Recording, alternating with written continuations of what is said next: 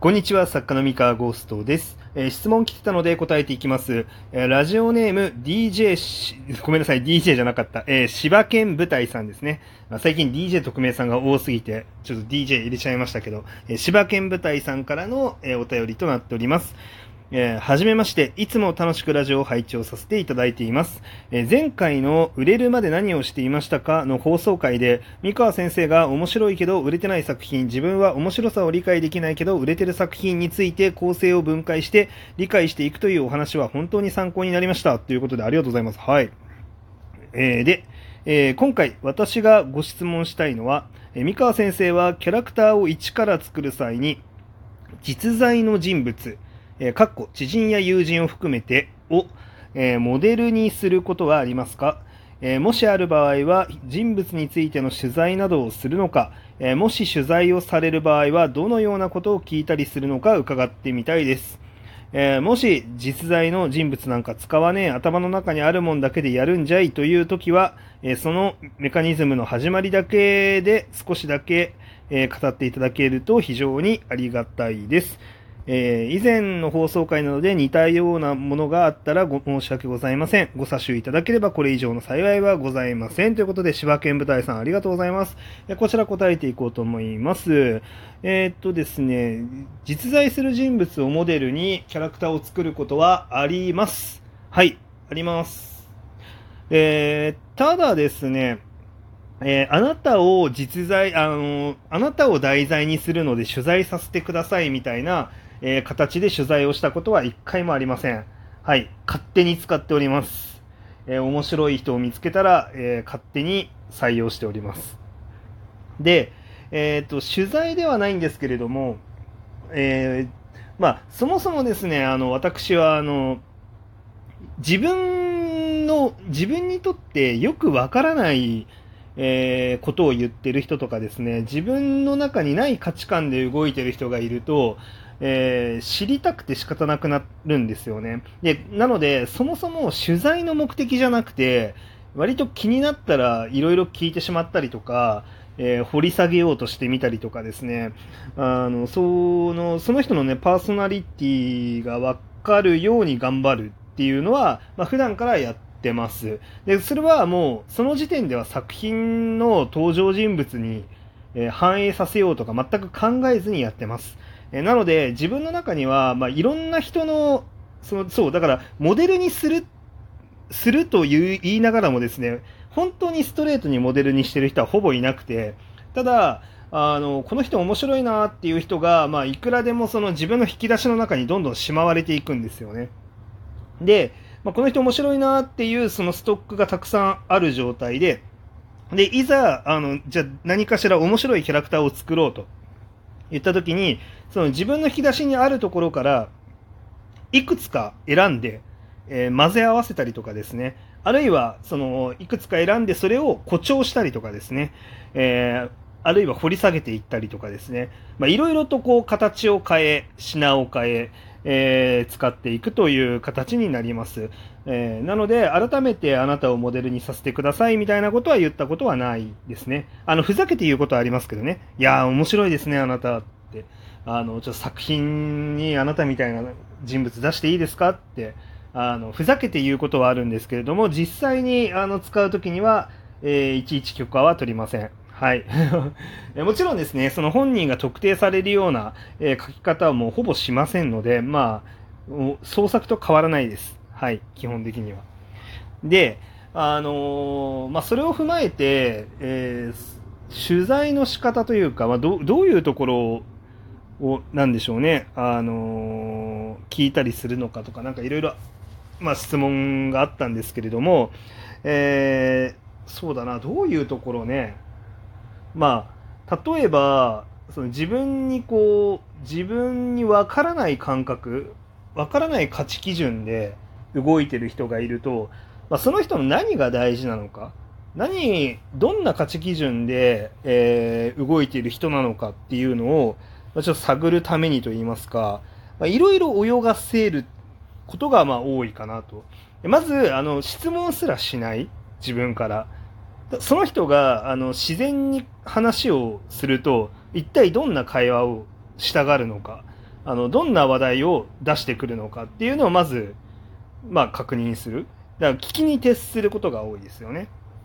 で、だから自分が気になったことがあったとしても、なんかすぐに質問とかは返さないで、あの、まずはその人が喋ることをもう全部出させるっていう。で、まあ、聞きながら、あ、ちょっとなんかこう話がループしたなって思ったら、こう、さりげなく、こう、新しい話が、あの、出てくるように、こう、振ったりですね、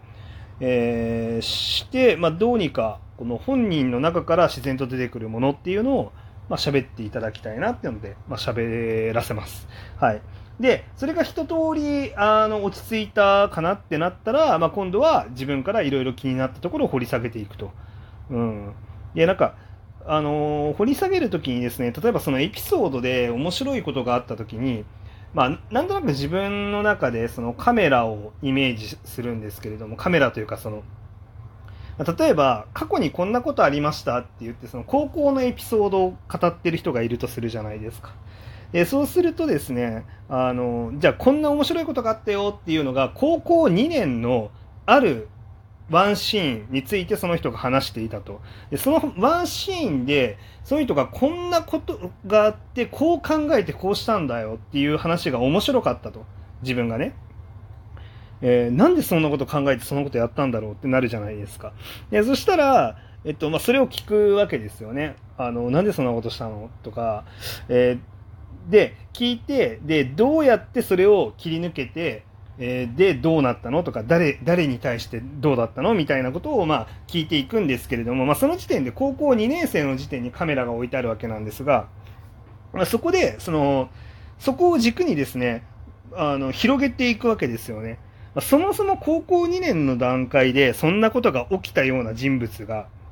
高校1年では何やってたの？とかね、高校1年だとどうだったんだろう？とか、高校3年だとどうなったの？とか、えー、っと、まあ、あとはですね、例えば、うんと、高校2年のそのタイミングではそういうことが起こってそうなっていたとして、じゃあ他の人はどういう反応でそれを見ていたのかとか、まあ、その、その人が語っていることを基準に、あの、世界を広げていって、あの、周りの反応も込み込みとか、あの、その人が生きてきた世界を込み込みでどんなものだったのかっていうのを、まあ、ちょっと確認していくわけですよ。で、そうすると、どんどん面白い話が芋づる式に出てきたりするんですよね。あの、そもそも周りの人もおかしかったとかね。で、周りの人は、こう、こんな風にツッコミを自分たちに入れていたとかですね。まあ、その学校は文化的にこんなおかしな学校だったみたいな話とかですね。まあ、いろんなことが出てくるわけですよね。で、そうなってくると、なるほど、なるほどというので、あの、解像度が高く、その人物の生きてきた、あの経歴だったりとかですねあの起こった出来事とかが、まあ、その面白い話だけじゃなくて、まあ、その裏にあったであろうエモーショナルな出来事だったりとかですね、まあ、友情だったり恋愛だったりとかですね、まあ、いろんなその人と人の関係も含めて、えー、その人が生きてきた世界観っていうのをあのなんだろうななんとなくインストールしていくことができるんですよね。はいまあ、もちろんなんとなくですよ、もう本人がその生きてきた奇跡を、まあ、全部追体験するなんて無理なんでま、なんとなくわかると。でそしたら、まあ、あとはもう自分がイメージ膨らませるだけですよね。そう。あのー、こうだったらもっと面白そうだな、みたいな、まあ、人の人生に対して勝手に何やってんだって話ですけれども、まあ、そうやって、あのー、自分の頭で加工していくと。うん、でその結果変なあの登場人物が完成するっていう感じですね。はい。まあなので実在の人物イメージするときはそんな感じでやってますね。あの質問しながらイメージを掘り下げていくときはそういうふうにやってます。えー、で、まあ、あとはですね、まあ、実在する人物といっても自分の知人とかではなくあの有名人とかを参考にすることもあります。で、有名人ってなんか自伝を作っていたりとかですね、まああの、自分はこんな人間だったけれども、まあ、これこれこんなことをやって今こんな風になってますっていうようなことをね、まあ、語る人ってたくさんいらっしゃるので、まあ、その人たちのね、なるほどね、今こんな面白いキャラやってて、あ昔はこうで、何々があって、そして今こうなんだ、それ面白いねっていうのを、まあ、ネタ帳というか自分の心の中の引き出しにこうしまっていくとかですね、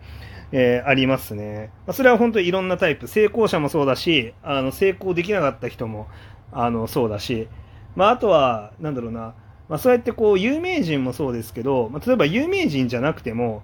あの、ネットのコメコメント欄とかで、あの、何を考えて生きてきたらこんなコメント書くんだろうみたいな感じの人もいるじゃないですか。あの、すごい変態コメント書いたりとかする人ね。うん、どういう発想でこんなコメント書くんだろうな、みたいな。こんな気持ち悪いコメントを、いや、でもセンスあるな、みたいな。あの、ね、そういうのもですね、あの、頭の中でイメージを膨らませますね。はい。あの、心の引き出しにしまいつつね。うんとかね、まあだからその自分と相入れない人、その苦手だなとか嫌いだなっていう人も含めて、相入れない人ってもう僕結構面白いなと思って、その、何を考えて生きてきたらそうなるんだろうみたいなのが本当に気になって、あえてその苦手な人と会話するようにしたりとかね、っていうのもあります。はい。苦手だけど、その人と話してるうちに、まあ、その人が何を大事にして生きてるのかっていうのがなんとなく分かってきたりするんですよね。で、それが自分と全然違ったりするんですよ。で、そうやってその自分と全然違うけど何かを大切にして生きてきている人たち。だからその、それをね、やっていくと、なんだろう、一見嫌なやつだけど、まあまあまあ、なんでその嫌なやつがそういうことをやるのかっていうのはなんとなくわかるみたいな、あの登場人物を作れたりとかもするんですよね。うん。だその、